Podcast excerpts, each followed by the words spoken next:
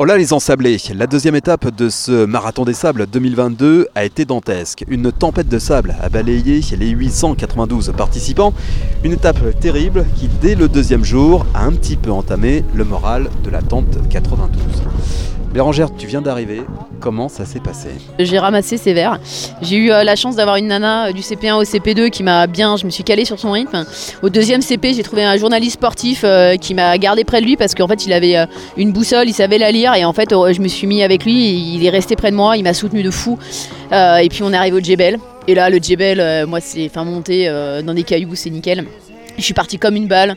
Ça m'a redonné la pêche. Euh, et, voilà, et j'ai pu finir du coup, euh, mais euh, waouh, le sable dans la tronche. Et heureusement, j'avais mes lunettes de natation, donc tout le monde se foutait de moi. Mais, mais en fait, le truc, ça a été trop utile. je suis trop contente. Non, je suis super contente, c'est génial quoi. Je suis contente de retrouver tout le monde, on est tous au, on est au complet, donc c'est génial. Claude, t'es arrivé vers quelle heure toi de, cette étape? Je suis arrivé à peu près deux heures maintenant, donc je sais qu'on a fait, on a mis à peu près.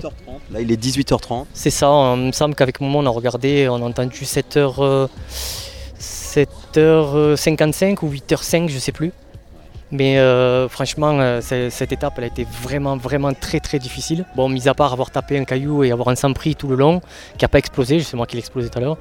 Euh, mis à part ça, ça, ça allait. Mais au bout d'un moment, c'est vrai que les épaules, elles ont chargé, mais grave de chez grave. Et puis ben, ça a tellement chargé qu'au bout d'un moment, j'ai dit à Mohamed, euh, écoute, vas-y, continue, t'inquiète pas pour moi, je vais, je vais, te, je vais te rattraper. Et donc euh, je me suis donné une micro-sieste d'une quinzaine de minutes. Et vraiment, je me suis senti reboosté. Euh, j'ai au moins un quart de mon énergie qui remontait. Et puis là, j'ai attaqué dur et je, l'ai rattrapé en fait. J'ai rattrapé les 20 minutes. Là, c'est gros repos, une bonne nuit. Alors, sans doute ventilé. Hein. Ouais, je pense que hum, le vent il va, il va rester là. Il y a même des tentes là qui, qui tiennent même pas. Les, euh, les, les, personnes qui travaillent là, ils sont obligés à chaque fois de reprendre les tentes. Mais euh, ouais, ça va être gros repos, bien manger. Et surtout, on va bien rigoler avec tout le monde. Et je pense que c'est, on en a besoin pour le moral. Allez, direction Nico. Alors Nico, là pour l'instant, il est tout seul. Parce que Émilie, son épouse, est allée voir directement les docs. Euh, Émilie, ça a été un petit peu dur hein, pour elle. Hein. Ouais, ça a été dur pour tout le monde, mais euh, oui, euh, c'est une étape euh, dantesque et elle a beaucoup souffert. Ouais, aujourd'hui, elle a beaucoup souffert. Si tu n'avais pas été à ses côtés, elle aurait jeté l'éponge? Oh bah oui. Ouais, ouais, et je pense qu'elle aurait subi le même sort que beaucoup de concurrents aujourd'hui, de déshydratation, autres. J'ai pas arrêté de l'engueuler pour qu'elle mange et qu'elle boive. Elle pestait, mais elle savait que j'avais raison, et je pense que c'est ce qui lui a permis de, rallier l'arrivée aujourd'hui, et ce qui va pas être le cas, je pense, peut-être une petite centaine de concurrents euh, faciles aujourd'hui.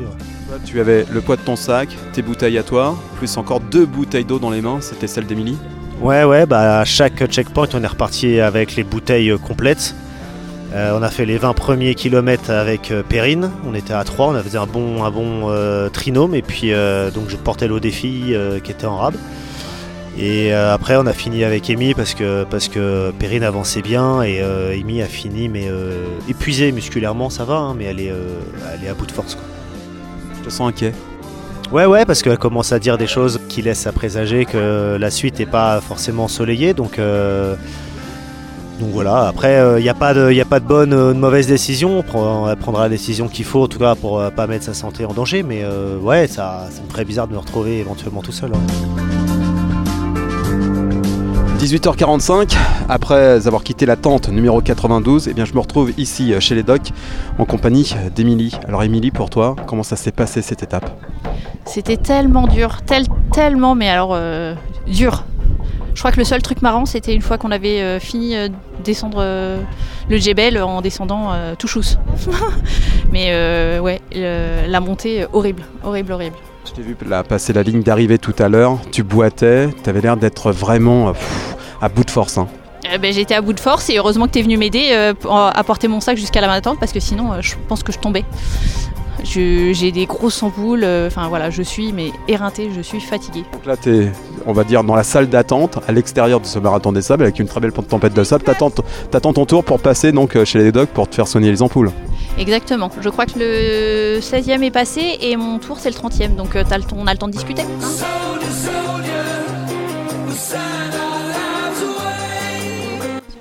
Perrine, comment ça s'est euh, passé euh, cette euh, deuxième étape, particulièrement ventilée, sableuse On en a pris tous plein les yeux et surtout plein la figure. Ah oui, alors effectivement, bah, ça, a été, euh, ça a été un petit peu en dents de scie, c'est-à-dire qu'il y, avait, euh, il y avait des moments un petit peu magiques parce que malgré tout, le- le- le- la tempête, euh, aussi désagréable qu'elle soit, donne des, des atmosphères vraiment particulières, une lumière irréelle qui est, qui est assez, qui est assez magique. Un peu désagréable mais magique quand même. La traversée des dunes s'est plutôt bien passée, j'ai été agréablement surprise en fait, je me suis pas trop mal débrouillée. Par contre le, le Djebel était euh, assassin, vraiment, il était sans fin et j'ai cru que j'allais jamais en voir le bout. Mehdi, vous avez fait la course ensemble euh, tous les deux ou pas? Non, non, non, on a démarré ensemble, mais c'est séparé après. Alors comment ça s'est passé pour toi? Euh, bah, hier c'était la rencontre avec le désert, aujourd'hui c'était la première dispute. Euh, Jusqu'au premier CP ça a été, on a découvert les dunes, euh, on pouvait s'habituer, chercher les traces qui, marchaient bien, donc euh, ça se présentait bien. Entre CP1 et CP2, la bonne nouvelle c'est qu'il y avait du vent, donc euh, la température était plus cool. Le problème c'est qu'il était de face, donc il fallait choisir entre les deux. Donc on a, bien lutté contre le vent sur une longue piste bien dégagée. Puis après, après est arrivée la, tempête de sable et là, la donne a un peu changé. Donc ça a été assez difficile de passer.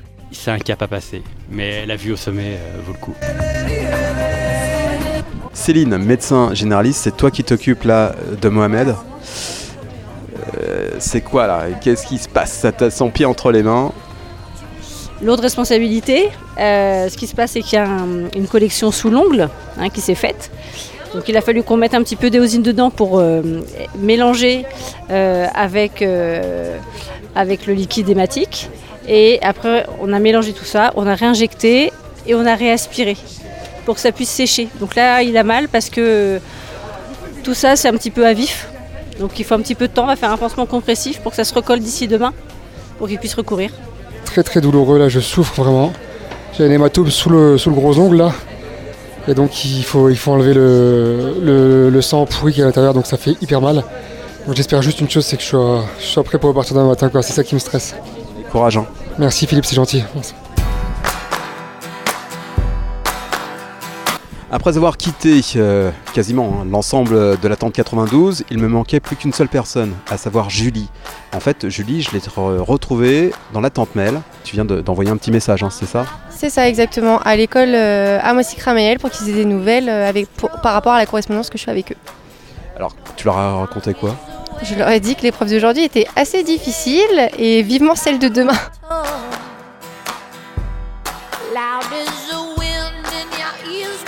Mardi matin, 29 mars, retour sous la tente 92 pour prendre tout d'abord des nouvelles de Mohamed, qui, souvenez-vous, hier soir avait très très mal aux pieds. Alors, Mo, comment ça va ce matin? Salut, ben, ça va un peu mieux ce matin.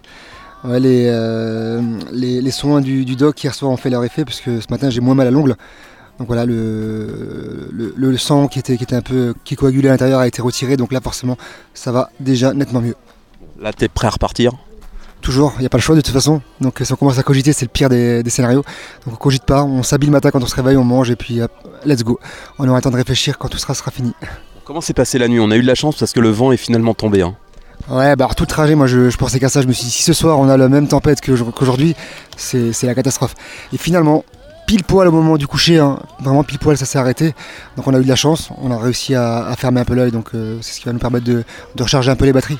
Comment tu, abordes euh, cette troisième étape? Moi, mon objectif en arrivant ici au MDS, c'était d'arriver le plus frais possible, entre guillemets, à la quatrième étape. C'est un peu le, juge de paix, on va dire. Donc euh, j'en suis pas loin. Alors j'ai des petits bobos, des séquelles, des crampes, des courbatures, mais c'est le cas de tout le monde, je pense. Donc aujourd'hui, je vais vraiment gérer euh, cette course différemment. Je vais vraiment y aller mollo mollo aujourd'hui pour être le plus frais possible demain. Donc aujourd'hui, euh, je vais pas regarder les chronomètres, ni le temps, ni rien du tout. Je vais vraiment y aller au feeling et cool, cool, cool.